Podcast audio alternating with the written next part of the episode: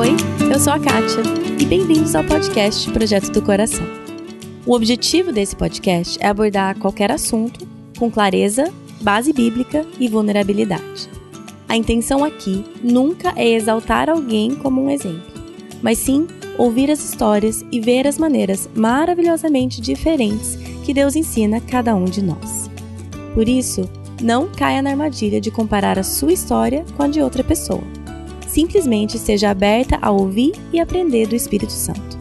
Então é, é, a, é a constante luta, né? É a constante luta do que, do que meu coração deseja e, e, não é fácil. E não é fácil. Você vai, e a gente vai descobrir que, por mais que exista uma receita do bolo, às vezes você faz a receita e você jura que tá tudo certo e o bolo desanda, né? E a coisa dá errado. Então é a dependência da graça do Senhor e da direção o tempo inteiro. Então esse equilíbrio, quando eu comecei, quando eu caí de cabeça na maternidade, eu botei um monte de regras né? E foram muito legais, principalmente que as crianças eram menores. Então, acho que muito do que a gente tem hoje tem a ver com aquilo. Por isso que eu digo assim, não, não queiram fazer sozinhos, né? A gente não tem que querer fazer sozinhas, eu tenho as minhas regras. Não, pega mães mais experientes, pergunta como é que fizeram. Enfim, a gente é, ir atrás com excelência de como ser uma mãe melhor é papel de fazer tudo bem feito como para o Senhor e não para o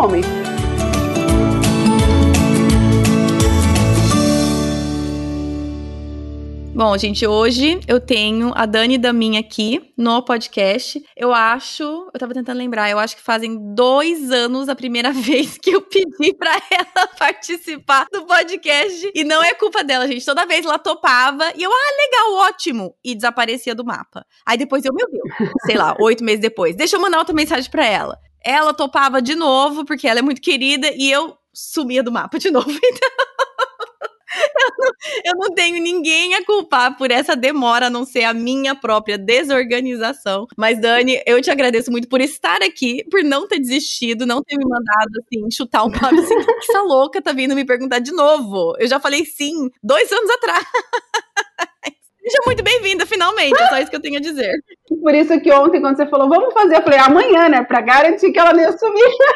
já falei isso várias vezes, mas fique isso aqui para todo mundo. Não é pessoal. É simplesmente a pessoa que eu sou. Eu não, não, não tá certo, tá, gente? Eu não tô me defendendo. Mas não tem nada a ver com você. Você que me manda mensagem e eu falo, ah, legal. E desapareço por três anos, não tem a ver com você, a pessoa. Tem a ver com a minha pessoa. Mas é que eu te falei, né, Kate? Eu parto do pressuposto que acontece na hora que o senhor tinha que usar para acontecer acontecer, né? Não, não é sobre nós, mas é sobre o momento que o então, Senhor te usar. Esse né? Então, eis-nos aqui, a hora que for, foi. Esse momento, você prestes a parir o seu quarto filho. Mas então, antes da gente entrar exatamente, eu quero que você se apresente um pouco, para quem não te conhece. Já falei que você tá grávida do seu quarto, mas dá uma, uma apresentada aí sua. Bom, meu nome é Dani, sou casada há 18, quase 18 anos, sou mãe de três filhos, estou parindo o quarto nas próximas semanas.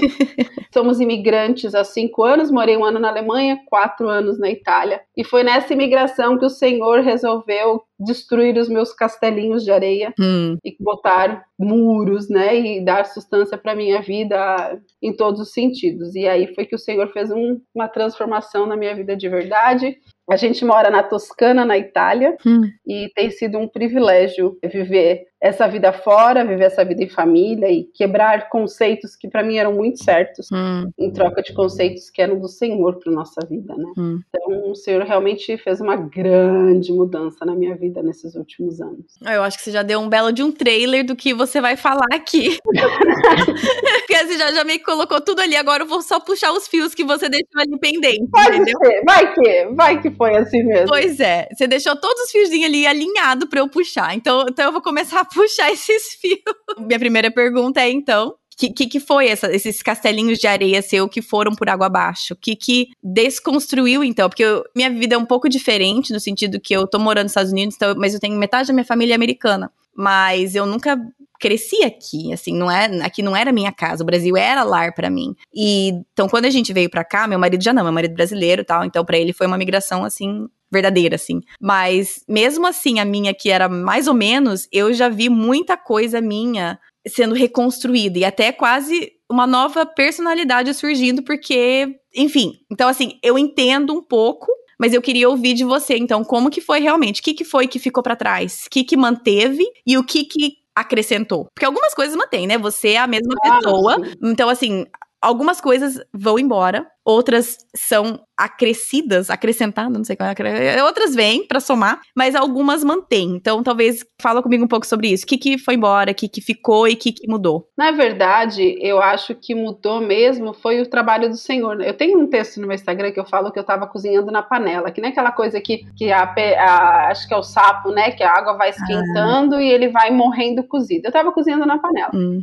Eu tinha sempre, eu nunca sonhei em ser mãe. Hum. Eu sonhava em ser capa de revista de executiva. Ui. Eu não sonhava em ter um casamento e uma família. Eu queria mesmo era ser executiva de renome, era isso que eu queria. Hum. E uma coisa bem interessante, isso jamais foi imputado pela minha família, pela minha mãe. Isso era um desejo do meu coração. Hum. A minha mãe é super mãezona, super mulher virtuosa. Ela é um exemplo de mulher, mas eu queria ser eu queria ser executiva, eu queria ganhar o um mundo, eu achava que isso era realmente interessante. E aí eu casei e fui muito omissa em muitas coisas de casa, e muitas coisas do meu papel como mulher, porque eu queria ter um certo reconhecimento, essa questão do, do mundo corporativo era muito importante para mim, era muito importante. Aí eu, eu nunca tive o sonho de ser mãe, mas eu fiz 30 anos e para mim as coisas são muito lógicas. Eu fiz 30 anos, eu já sou casada há 7, eu preciso ter um filho, faz parte da lei da vida. O próximo passo, Jesus né? crescer e multiplicar. Eu cresci e agora tá na hora de multiplicar.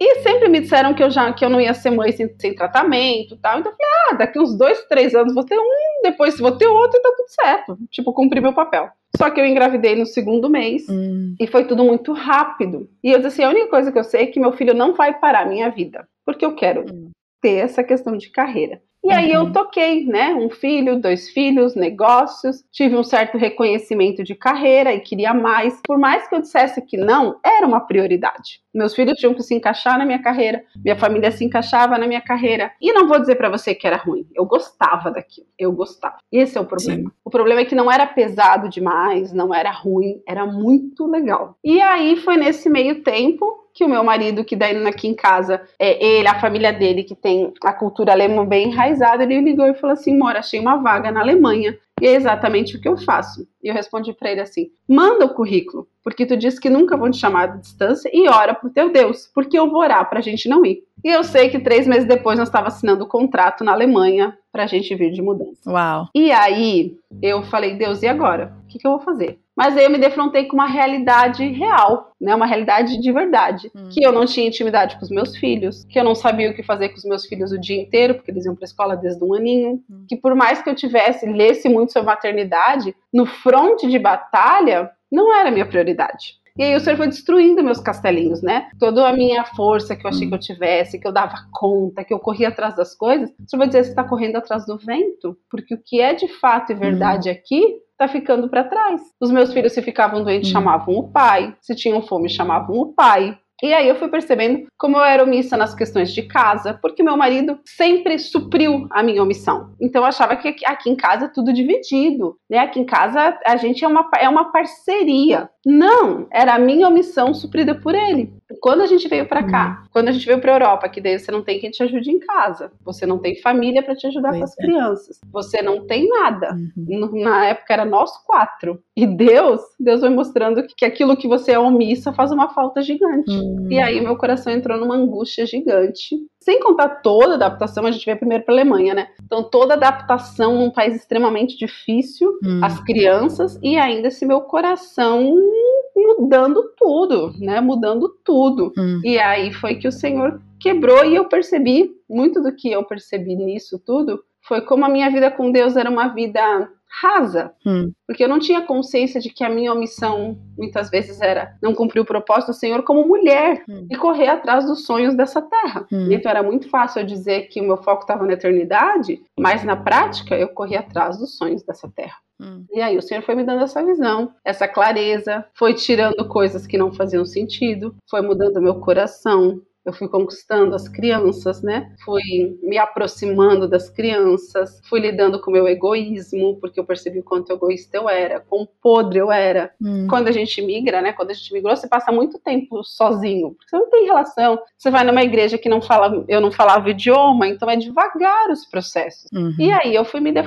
fui me deparando comigo mesma, né? Com o meu egoísmo, com a minha com a minha irritabilidade, com a minha ira, com todos os sentimentos ruins que pode nascer. Sim. E aí o Senhor foi destruindo meus castelinhos, os meus sonhos, e foi dando novos sonhos, Hum. né? Foi dando novas perspectivas de vida e com, com um olhar mais eterno, né? Com um olhar mais bíblico Hum. sobre o propósito de vida. Então acho que essa foi a, a grande mudança. Eu sempre digo que ele me tirou da panela, porque ao meu ver, enquanto eu estava no Brasil, eu não era tão ruim assim, Hum. sabe? Eu não tinha nem essa percepção de tão quão ruim eu era. Hum. Eu falava, ah, meu, eu trabalho e tal, mas é um horário flexível.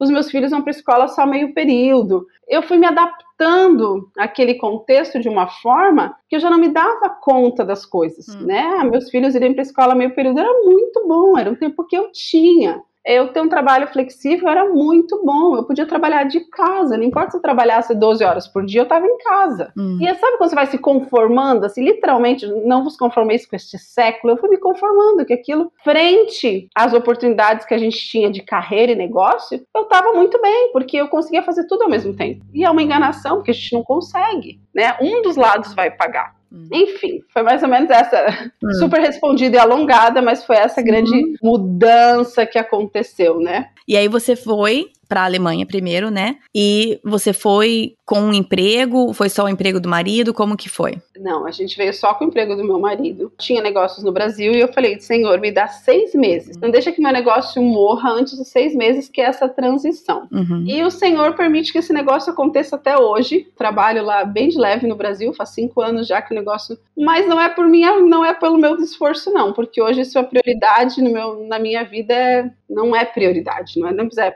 é a prioridade, não, não é prioridade. Mas o Senhor tem abençoado, o Senhor tem permitido que com o meu pouco esforço as coisas de uma forma ou de outra continuem caminhando lá. Mas a gente veio disposta a encarar só o trabalho do meu marido e eu realmente sabia que morando aqui eu tinha uma responsabilidade com a casa e com as crianças que no Brasil eu conseguia terceirizar. Uhum. Então a gente veio bem, né? Ele vai trabalhar, fazer o, o, foco dele e eu preciso organizar as coisas que ficam para mim. Que no Brasil tinha escola, tinha ajuda em casa, tinha família, tinha um monte de amigo na igreja que dava uma força. Ah, pega ele, leva ele, faz isso. Sim. E quando você chega aqui, não tem muito isso, né? Depois vai criando-se. Mas o primeiro um, dois anos é mais a gente mesmo, né? E mesmo assim, vai criando amizade de tudo, mas o suporte que o Brasil proporciona. Não tem, não. Não, Não tem, não. Não tem amigo que faça essas coisas. não. É, uau, interessante. E eu, eu acho que eu até gostei de saber que você continua, de certa forma, tocando alguma coisa, porque isso deixa claro que não é necessariamente o trabalhar ou não trabalhar, é o coração, é o foco e é a prioridade, né? Eu acho sempre importante a gente deixar claro isso, porque hoje em dia é muito fácil a gente vilanizar, existe essa palavra? Tipo, fazer, fazer a vilã uma coisa da história que não é exatamente isso. Então, o trabalhar fora não é o vilão. O vilão é o que você falou mesmo, mesmo falou, né? O nosso egoísmo, as nossas prioridades erradas, o nosso correr atrás do que, daquilo que do vento, como você mesmo falou, né? É, eu acho que o problema sempre, né? O problema sempre vai ser o nosso coração. O problema é a gente. Não tem problema nenhum com carreira, com dar muito certo. Ainda hoje falo para o Senhor, né? Será que um dia esses sonhos serão realizados, né? Quando eu já tiver entregue os meus filhos? Eu não sei o que o Senhor tem, porque eu sei que esse, esses sonhos foram dados por Deus Sim. por algum motivo. Mas hoje isso não é a prioridade. Eu entendo que a minha estação, o momento da minha vida não é esse. É. Né? O Senhor tem abençoado de uma forma inexplicável e ainda tem andado devagarzinho, mas tem um negócio acontecendo no Brasil. E é por graça dele, não é por mérito, sabe? Porque eu gosto, mas não dedico tempo. Eu gosto muito, mas não tem como eu dedicar tempo para isso, né? E, inclusive, quando eu engravidei do Mateu, eu trabalhava aqui, home office, enfim, com o Brasil também, num outro negócio que eu tava querendo montar, super não sei o quê. Porque eu digo que não trabalhar não quer dizer que eu não tenho mil ideias mirabolantes de trabalho para fazer. Sim. Quer dizer que eu digo não para as minhas duas mil ideias e decido ficar na, em uma ideia. Uhum. Mas não quer dizer que eu não tenho oportunidade Uhum. nem ideia. Não, Uhum. né? Não, é que, acho que às vezes seria mais fácil se eu não tivesse, porque eu tenho que lutar contra as minhas próprias ideias. Certo. Aí quando eu descobri que eu estava grávida do Mateus, eu falei, não, até essa ideia vai dar uma parada. Hum. Porque eu quero que a atenção seja exclusiva ele seja a minha prioridade. E eu não consigo. Né? Eu digo que eu tenho essa veia um pouco workaholic, eu não consigo parar. Hum. Então os outros pagam para eu não parar. Hum. Então eu falei, não, senhor, se o senhor quiser que eu continue, o senhor vai abrir portas onde eu não vejo, mas eu não vou mais construir portas, não. Hum. E parou, e é. parou, e o senhor tem dado essa direção, e daí, quando achei que eu ia retomar, o senhor me deu outro filho e nós vamos assim vivendo. Tá certo. Né? Pela prioridade e a graça.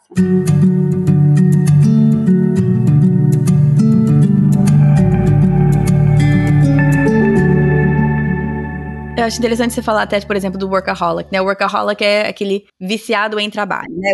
Vem do inglês, o alcoholic é o viciado em álcool, o workaholic é viciado em trabalho. E, por exemplo, eu não sou alcoólatra, eu posso tomar uma taça de vinho e ficar só nisso. Quem é alcoólatra já não pode, então tem uns limites diferentes, né? E o que você tá me falando é quase como se essa sua tendência a viciar, entre aspas, nesse trabalho faz com que você tenha que ser mais vigiar mais Exatamente. coisas que talvez outras pessoas não. E eu tava aqui escutando você falando, e as pessoas sabem que eu não estou nas redes sociais porque é quase como se esse fosse um vício meu, entendeu? Outras pessoas podem estar e ter limites mais, mas eu sei que para mim é extremamente perigoso. Então, é como cada pessoa tem os seus as suas propensões, e, e, aí você tem que fazer os seus limites de acordo com as suas próprias dificuldades, né? E aí talvez alguém olhe para você e pense, ah, então o que eu preciso fazer é então estabelecer os, esses limites que a Dani colocou. Ou alguém olha pro jeito que eu lido com rede social e fala assim, ah, então eu preciso fazer. Não, não, porque eu tenho uma certa dificuldade que talvez você não tenha. E assim por diante, né? Eu posso tomar uma taça de vinho,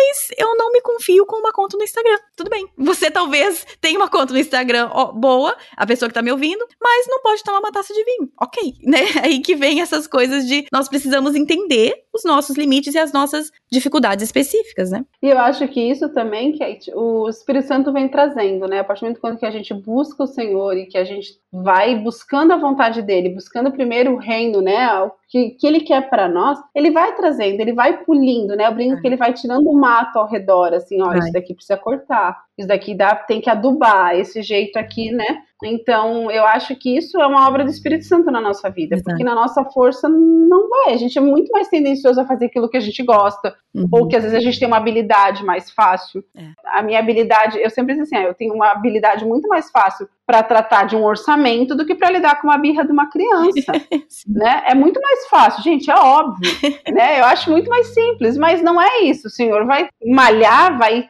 trabalhar meu coração lidando com a birra dos meus filhos. Hum. E é esse o lugar que eu tô agora, né? Então, creio que é o Espírito Santo que direciona dessa forma, a partir do momento que a gente coloca o coração no lugar certo, yeah. né? Porque enquanto a gente montar, deixar o nosso coração ali dentro de nós mesmos, a gente sempre vai ver pela nossa lente, né? Pela nossa perspectiva. É, exatamente. E aí eu acho que eu quero puxar, como você mesmo falou, que Deus usou para tratar o seu egoísmo, você começou a enxergar as coisas e o que, que Deus estava querendo fazer no seu coração e tudo. Então, eu quero falar um pouco sobre isso, sobre como Deus usa os nossos filhos na nossa vida, porque a gente, né, nasce um bebê e a gente fala assim, ai, instrui, né, cria a criança no caminho onde deve andar, que Aí, ou seja, eu acho que é o meu papel, e sim, é o nosso papel, não tô tirando isso. Mas eu acho que eu vou ser o instrumento de Deus na vida daquela criança, e sim, eu sou. Porém, é, por mais que muita gente me falou, é extremamente pelo menos para mim, surpreendente o quanto é ao contrário essa história. O quanto me parece que Deus me deu os filhos não para eu influenciar a vida deles, mas porque eles são usados para moldar a minha vida. E claro que é os dois, mas eu não esperava que fosse tanto. De verdade, eu não esperava que ter filhos fosse ser tão transformador na minha vida e não no lado bom. eu digo no sentido de me mostrar o quão ruim eu sou.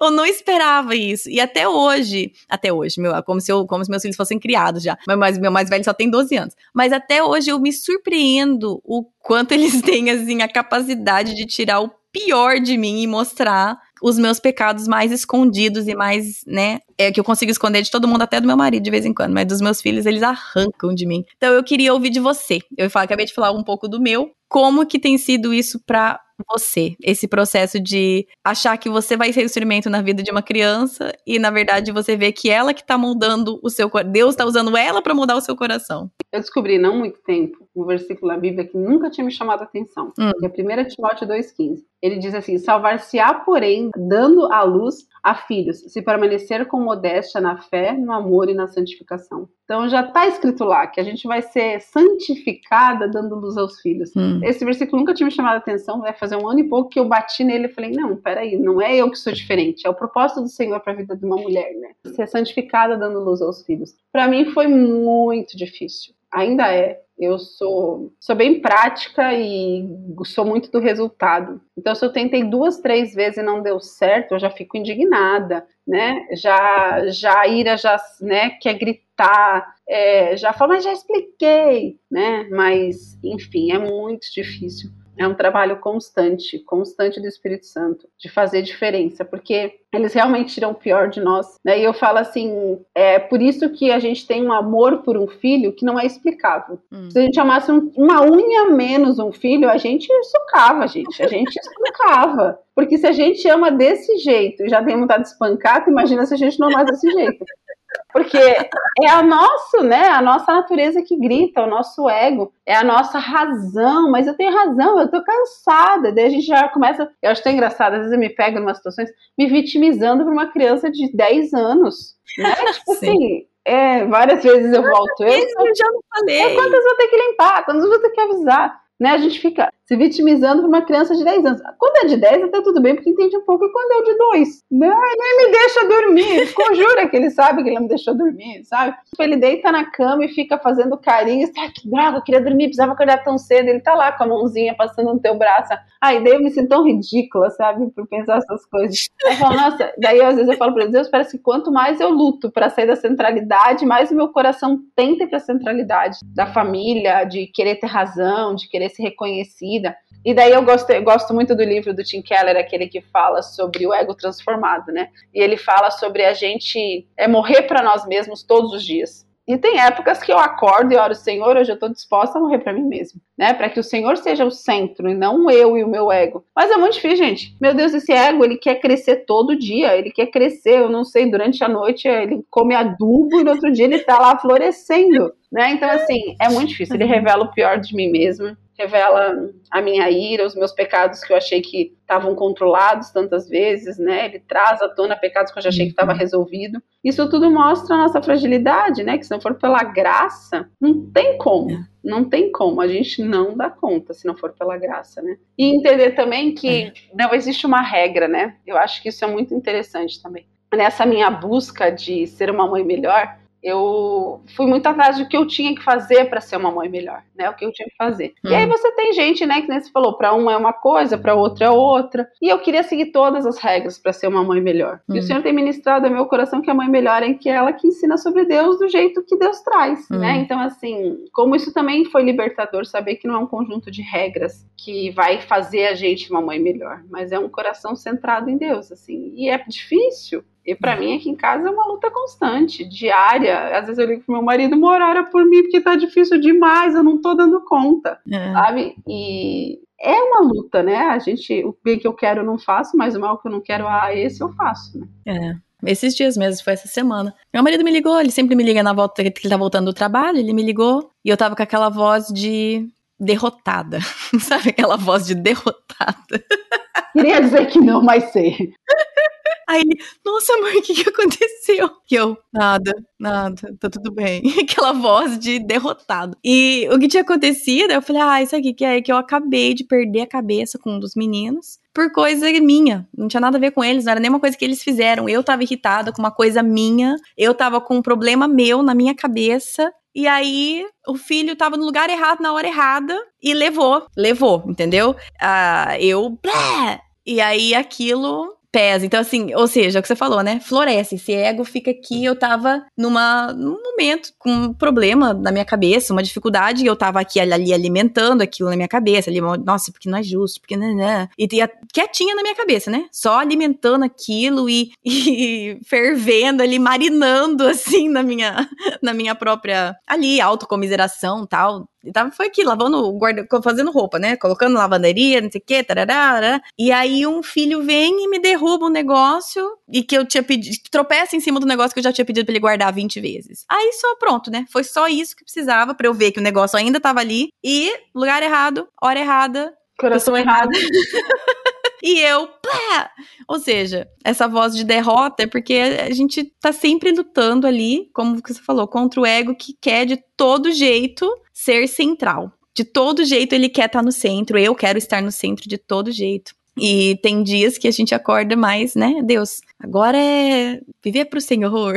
e tem dias que eu falo assim: não, hoje é por mim. Hoje é pela minha força, é para a minha glória. Por mais que eu não fale desse jeito, mas são as minhas atitudes são essas. Um exemplo bem interessante que para mim é muito difícil a ordem da casa, né? E eu sou muito desorganizada, então eu faço num dia, faço um batidão na casa. Coisa de fazer 20 minutos por dia, um pouco, eu vou ter a impressão que nunca dá certo. Então eu tenho um dia que eu faço um batidão. E era um, um dia certeiro que ia dar encrenca na minha casa. Eu já acordava sabendo que ia dar encrenca. Por quê? Porque era uma tarefa que, dar, uhum. que eu não gostava, que eu achava muita perda de tempo. Enfim, era uma infinidade de coisas que até hoje, no dia que eu vou fazer isso, eu acordo e digo: Senhor, é para tua glória e para o bem-estar da minha família. Né? Porque se eu deixar a minha mente é, tomar conta, certeza que vai dar BO no final do dia e se duvidar com todos os três, né? Porque eu vou achar motivo para brigar com todos os três, porque eu. Por quê? Porque por muito tempo, é, eu acho muito, demora muito, é enrolado e termina, começa de novo. E é o dia que eu, né,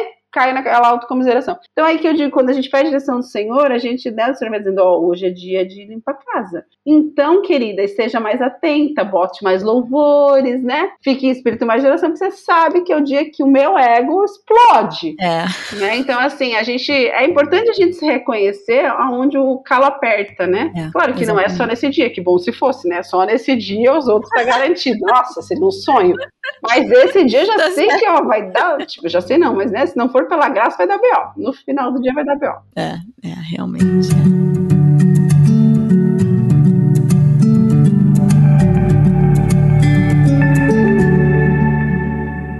E você falou mesmo aí que você, por exemplo, entrou achando, tipo, ah, então eu tenho que fazer tudo isso, seguir todas essas ABC para ser a mãe que eu quero ser, né? Ah, então eu quero ser essa mãe mais envolvida, mais não sei o quê, tararara. Então, eu tenho que fazer tudo isso. Aí eu queria falar um pouco com você sobre isso, sobre essa esse excesso de influências que nós temos hoje em dia nessa nossa maternidade. Quero ser uma boa mãe. Todos nós desejamos, certo? Qualquer pessoa que está escutando esse podcast, eu te garanto que tem esse desejo de ser boa mãe. E hoje, antes, era mais, né, família, amigo, que dava esses palpites, que via gente. Agora a gente vê todo mundo e a gente mostra tudo, né? Essa, essa, é, essa é mais a. Ou seja, o mundo inteiro, a gente vê o mundo inteiro sendo mãe, pai, e a gente mostra pro mundo inteiro a gente sendo mãe e pai também. Então, só o que as pessoas querem que a gente veja, né? Claro, e a gente também. Mas nisso, a gente fica com uma sobrecarga enorme, enorme. E eu queria ouvir de você, como você mesmo deu esse gancho aí para eu puxar, como que você tem lidado? Você falou, né? Ah, eu aprendi que eu ser a mãe que Deus deseja que eu seja para meus filhos é ensinar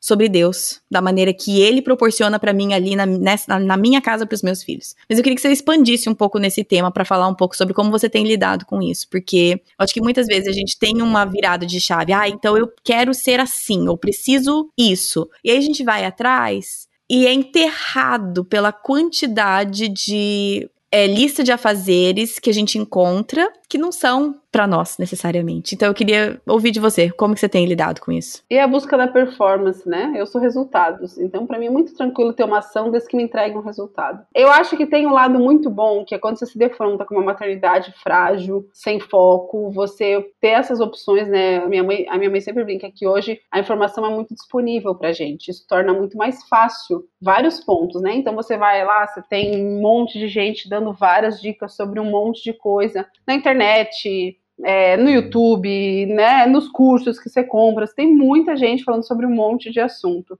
Isso facilita muito a gente ter uma maternidade melhorada. Então, já vai dizer, não busque informações. Não, busca, estuda. Só que a questão de filtrar e saber o que vale a, realmente vale a pena. Uhum. Muito aqui em casa a gente, eu falo, troco muita ideia com o meu marido. Meu marido, não, essa, essa daí não faz sentido nenhum, sabe? Você começa a ver, nossa, eu brinco, eu, eu tenho uma amiga que eu brinco assim, agora a moda é fazer caldo de ossos. Se tu não faz caldo de ossos, tu não liga pra saúde da tua família.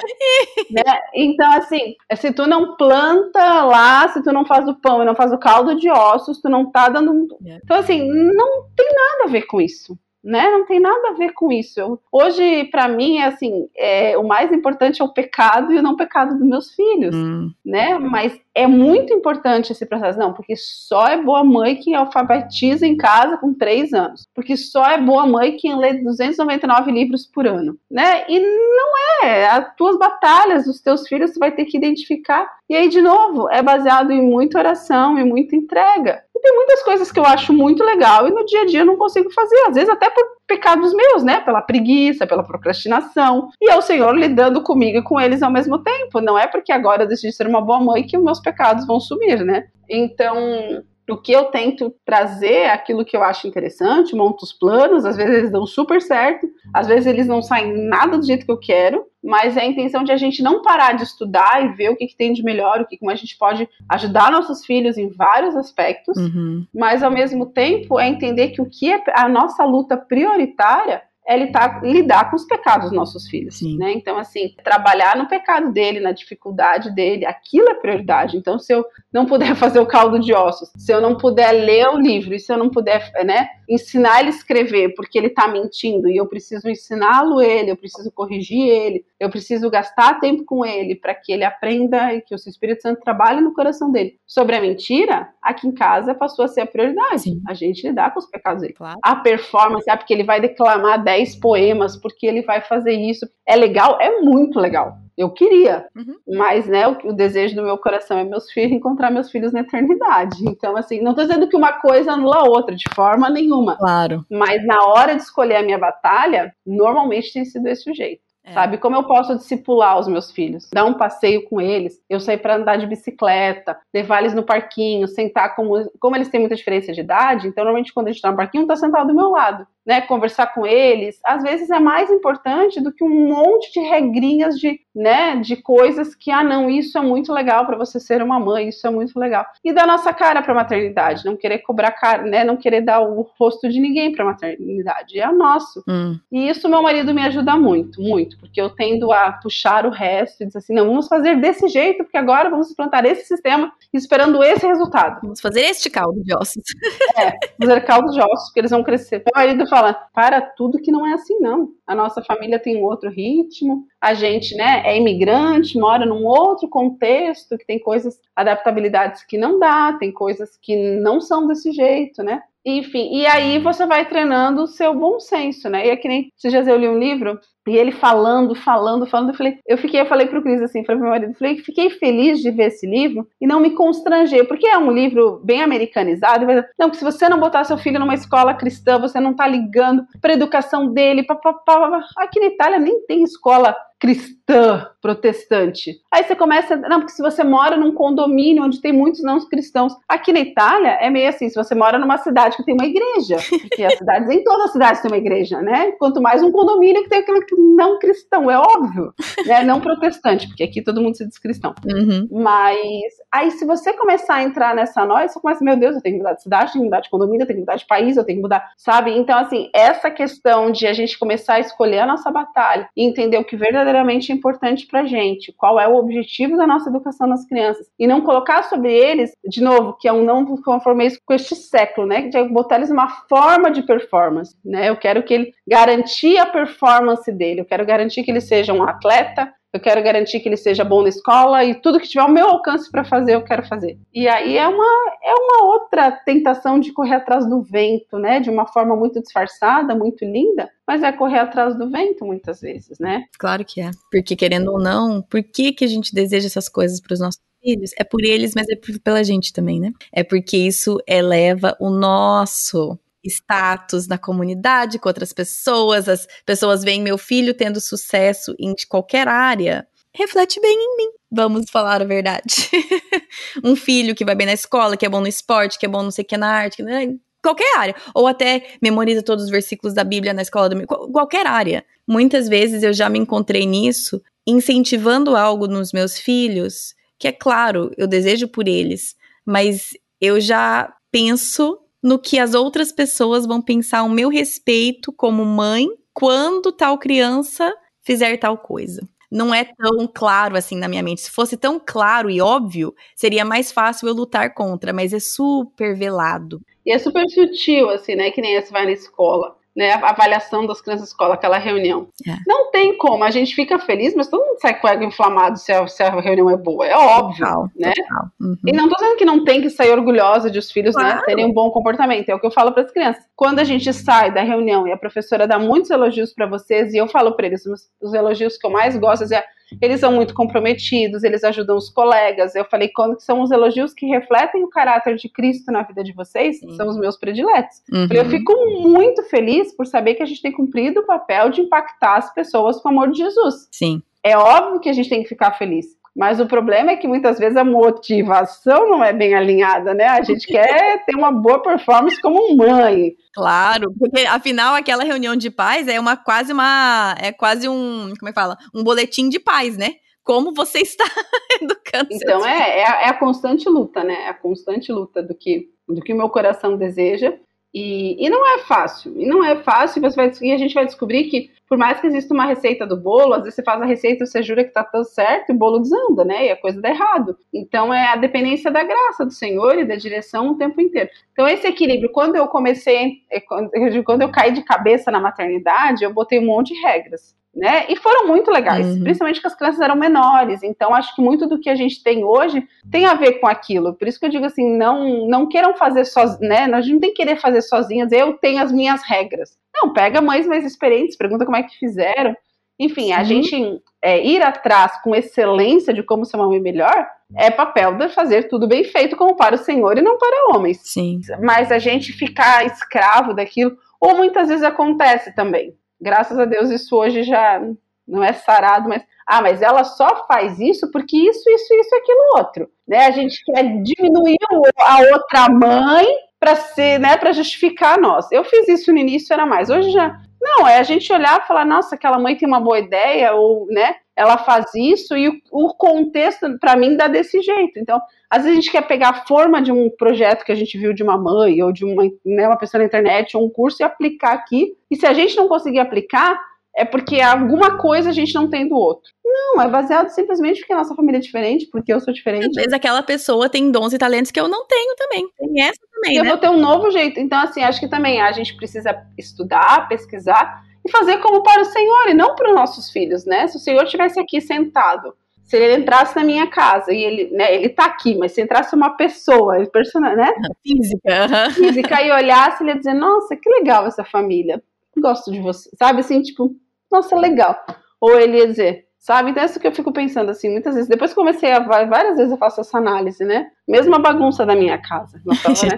Você olha e vai ver minha casa just fine, tipo assim, tá boa, mas tem vida, uhum. né? Então eu falo, não, se Jesus ainda batesse na minha porta, eu não ia encontrar uma casa desengonçada, mas bem longe de ser uma casa cor, né? Tipo assim, tem uma bagunça generalizada aí, né? Nós estamos ali trabalhando no limite.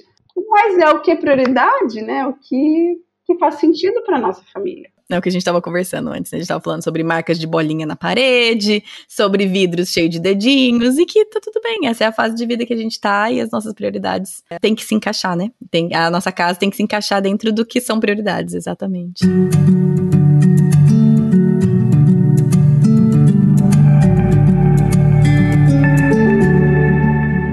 E eu acho que minha última pergunta aqui para você é: hoje, né, agora, prestes a ter o seu né, quarto, quinto filho. O quinto, porque você falou para mim que você já perdeu. Então, eu sempre gosto. Eu também perdi um, mas mais no começo. Sempre gosto de lembrar que, na verdade, aqueles filhos que perdemos são filhos também, né? Mas hoje, o que, que Deus tá trabalhando no seu coração especificamente? Qual que é a área? Do tanto que você quiser compartilhar, é claro, porque às vezes a gente também são coisas que a gente compartilha às vezes com pessoas próximas de verdade, não com a internet, mas o que você gostaria de compartilhar sobre as áreas, né? A gente fala de, né, eu já ouvi muito falar em vários livros que é como se a gente estivesse exercendo um músculo toda vez que a gente faz nosso devocional e a gente exerce aquilo e aquilo vai, a gente vai ganhando mais força, flexibilidade e tal. Então, minha pergunta é qual músculo que Deus está fortalecendo ou alongando na sua vida, esticando? Onde, onde que você enxerga isso na sua vida hoje? Eu acho que o que o Senhor tem trabalhado muito na minha vida e tem esticado a corda ferozmente é trabalhar a confiança nele, hum. né? E isso tem passado por um processo de conhecê-lo mais e mais, de aprofundar o conhecimento do Senhor e confiar na provisão, né? Na dependência, depositar a minha esperança no Senhor. Hum. quando eu olho ter dois, dois filhos pequenos, né? Em outro país, né? Eles vão ter diferença exatamente de dois anos. Hum. Me assusta um pouco, né? Tem dois grandes e dois pequenos. Me assusta como vai ser a gestão de tudo isso. Mas eu preciso crer que o Senhor deu e o Senhor não esqueceu que tinha um filho pequeno, né? Hum. E ele vai cuidar, e ele vai prover, e vai amadurecer a nossa fé, porque é nesse tempo de espera que a nossa fé é amadurecida, é trabalhada. Então, acho que nesse filho especificamente, o Senhor tem trabalhado uma vida cristã de verdade, assim, sabe? Não só de nominal, mas de, de entregar, dizer o Senhor vai cuidar. O, o Mateu, o nosso pequeno, ele é muito apegado comigo. Quando a gente decidiu fazer um parto hospitalar, até hoje, o meu desespero é como é que vai ficar o Mateu, sei lá, dois dias sem mim? Quem que vai dar conta dele uhum. sem mim? E não é porque eu acho que eu dou conta, é porque ele fica muito chorão sem mim, sabe? Tipo, é chato. E aí eu falo, né, não é nem por ele, tipo assim, nossa, que situação chata. E é crer que o Senhor vai cuidar, ou que ele não vai chorar, ou que Deus vai dar um, né, um start na, na cabecinha dele, e que as coisas vão acontecer do jeito que tem que acontecer e o senhor não vai perder o controle, é. né? Na chegada, na adaptação das crianças. Ah, tem ciúmes? Não tem? Eu não sei. Mas eu sei que o Senhor não esqueceu de nenhum detalhe da nossa vida quando nos deu outro filho. Eu brinco assim, eu tenho muita dificuldade com o verão, né? Muita dificuldade. Sério? Nossa, muita. Eu, mesmo não grávida? Mesmo não grávida, eu, mesmo não grávida eu tenho dificuldade. Sério? Eu, eu, eu viveria num país que é inverno o ano inteiro pra não ter que passar pelo verão. E aí os meus dois últimos filhos são nascidos no verão. Olha. E Deus é tão gracioso que aqui nós passamos, o verão chegou tarde, passamos umas duas semanas de muito calor e agora tá razoavelmente agradável, assim, com as temperaturas bem agradáveis, né? E eu dizer, como é que eu vou ter um final de estação nesse calor insuportável? E graças a Deus nem tá tão calor assim, sabe? Então o senhor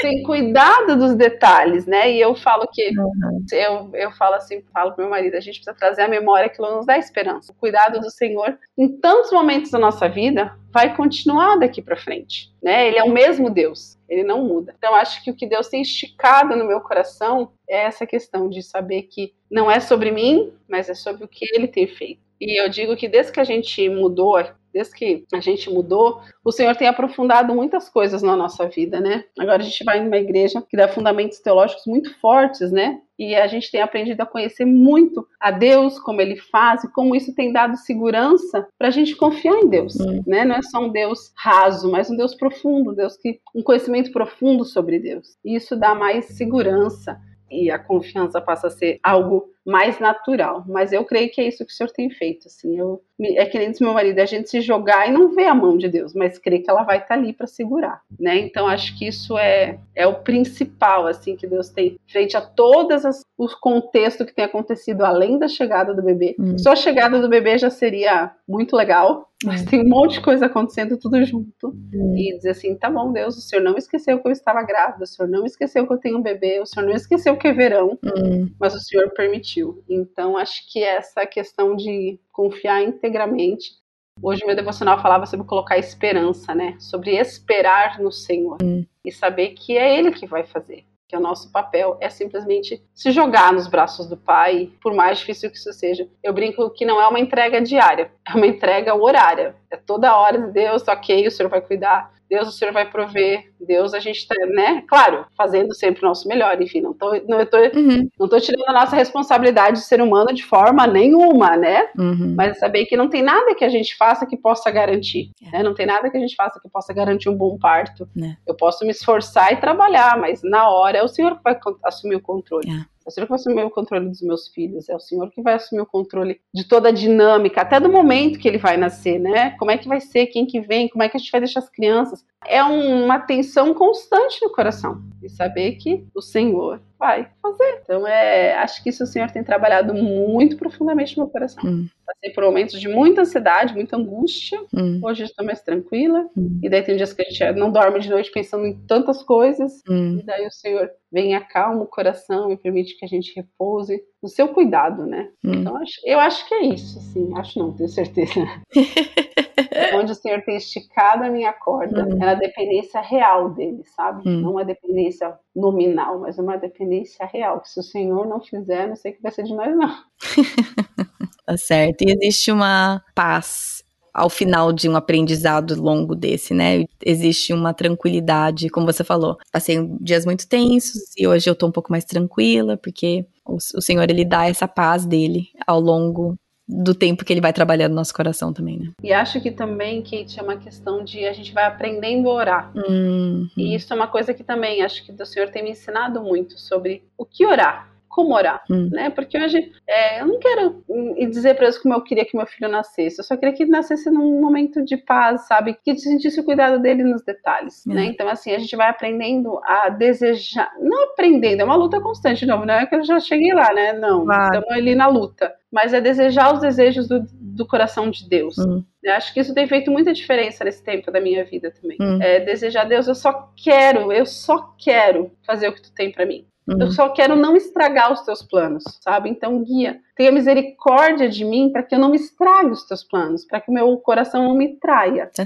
para que eu não vá em busca daquilo que atende o meu coração, uhum. mas que eu realmente busque o teu coração, que eu, né, que eu diminua para que tu cresça, para que o teu nome seja conhecido. Eu estava conversando com meu marido, acho que uma coisa que mudou muito na minha vida nos últimos meses foi o tipo de oração que eu faço, uhum. sabe? O, o desejo do coração que o Senhor vai convertendo mesmo, né? Que o Senhor vai moldando para que não seja baseado nas minhas vontades, mas a gente vai descobrindo que não existe lugar melhor do que a vontade do Senhor. E isso vai mudando, aí vai trazendo uma paz diferente, porque eu não fico criando um contexto para o Senhor agir, é. mas eu simplesmente vou me jogando no contexto que Ele tem criado para mim. Né? Tá certo. Então eu acho que não é fácil, estamos bem longe do ideal, né? Vamos lá, não é, né? Estamos aqui remando também, mas são coisas que o Senhor tem me ensinado nesses últimos meses, assim. Obrigada por compartilhar. Sei que às vezes essas coisas são mais pessoais, né? Mas eu agradeço. Acho que a gente também sempre aprende quando alguém está disposto a, a, compartilhar o que Deus está trabalhando na vida. A gente aprende. Dani, eu queria te agradecer pelo seu tempo e eu queria pedir. Uma honra. Tá. Ai, uma honra. Que Gente, eu vi, eu, vi a, eu vi a Kate de verdade. Ela não é só uma voz do podcast. Ai, ai, ai. Ela, ela existe, ela é pele e osso, assim, ela existe. Ela existe, ela existe. Ela não responde WhatsApp, mas ela existe, ela está presente. É, é, é, eu sou prova, ela existe. Eu estou falando, vendo ela agora, ela existe. Ela não é só uma voz do podcast. Ai, gente. Cada um tem suas dificuldades. Essa é uma das minhas.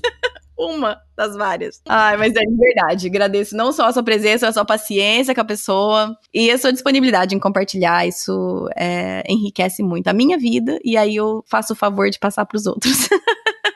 Mas muito obrigada, viu? Eu queria pedir para você encerrar o nosso tempo com uma oração. Você pode orar? Claro. Senhor Jesus, nós te louvamos, porque não é sobre aquilo que nós podemos viver, mas é sobre o que o Senhor tem feito nas nossas vidas. Que o Senhor, de alguma forma, possa usar os meus pecados, as minhas confissões, para talvez tocar o coração de uma pessoa que for, uma só, Senhor, para que o teu nome seja conhecido, para que pessoas assumam compromissos radicais contigo. O Senhor abençoe cada palavra que seja encontre solos férteis nos corações de quem chegar, ó Pai. Que o Senhor use as nossas vidas, que o Senhor continue abençoando a Kate, o seu ministério, tudo que ela tem feito, ó Pai, como ela tem nos abençoado. E é um privilégio poder de alguma forma ser usada por Ti nesse canal, ó Pai. Que o Senhor cuide, dirige, renove as forças, fortaleça. Que o Senhor abençoe cada coração que esse podcast chegar, ó Pai para que o teu nome seja conhecido, para que as tuas verdades sejam conhecidas. Nós te agradecemos pelo privilégio, te agradecemos pela tecnologia que o Senhor tem permitido, pela instrumentalidade das pessoas que o Senhor tem levantado. Que o Senhor derrame a tua paz. Em nome de Jesus. Amém. Amém. Ah, gente, que prazer que foi conversar com a Dani. Foi um prazer conhecê-la, assim, não pessoalmente, né? Mas pela internet. Foi muito bom. E espero que tenha sido muito bom para vocês também. Depois, conversando com ela, gente, ela realmente tá num processo de muita mudança na vida dela, de endereço, um monte de coisa no meio de um bebê vindo. Então, se vocês puderem estar orando por ela, neste momento mesmo, escutando esse episódio, se você puder dar um pausa e orar por ela, pela família dela, por todo esse tempo de transição e de mudanças que qualquer pessoa ouvindo que já teve um filho sabe a transição que já é isso sem nenhuma outra transição. E a família dele está vivendo várias transições ao mesmo tempo. Então vamos cobrir a Dani e a família dela em oração. Bom, no próximo episódio, né, que não é semana que vem, daqui a duas semanas, voltaremos com a série Você é quem Deus diz que você é. Voltamos a tocar no fator 7. Você é os seus limites. E neste segundo episódio de cada fator, eu tenho o prazer de conversar sobre esse assunto com mais uma pessoa, e não só eu falando com as minhas paredes. Então, eu tenho o prazer enorme de ter a Flora Ungunga outra vez aqui. A Flora já esteve aqui, eu não lembro em qual episódio. Mas ela esteve aqui no podcast falando sobre racismo e foi muito, muito bom. Eu amei a Flora de paixão daquele episódio e é um prazer enorme para mim tê-la de volta aqui. Então, é com ela que vamos falar mais sobre limites no episódio, daqui a duas semanas, certo? Como sempre, se você quiser seguir o podcast nas redes sociais, no Facebook é Projeto do Coração, no Instagram é PDC Podcast, lá a gente avisa quando tem episódio novo ou qualquer novidade, tá bom? O site é projetodocoração.com, lá tem um post para cada episódio, tudo bem organizadinho. Se você quiser saber de algum tema específico, bota lá na barrinha de buscas que coloca o tema que você tem interesse, ou o número do episódio, ou o convidado e vai tudo aparecer lá para vocês, tá bom? Por hoje é isso. Bom final de semana para vocês e até o próximo episódio. Em Miqueias 5:5, lemos o versículo: Ele será a sua paz. Miqueias estava proferindo sobre a vinda de Cristo. Em Efésios 2,14, vemos o versículo: Porque Ele é a nossa paz. Jesus já veio, Ele já nos uniu ao Pai, então essa paz já é nossa. A nossa paz não depende de circunstâncias, porque Cristo é a nossa paz. Como seguidora de Jesus, a sua paz não depende do bem-estar dos seus filhos, não depende da sua conta bancária, não depende do seu estado de saúde ou do seu estado civil. Ele será a sua paz. Ele é a sua paz. Senhor Jesus, nos ajude a viver essa paz todos os dias.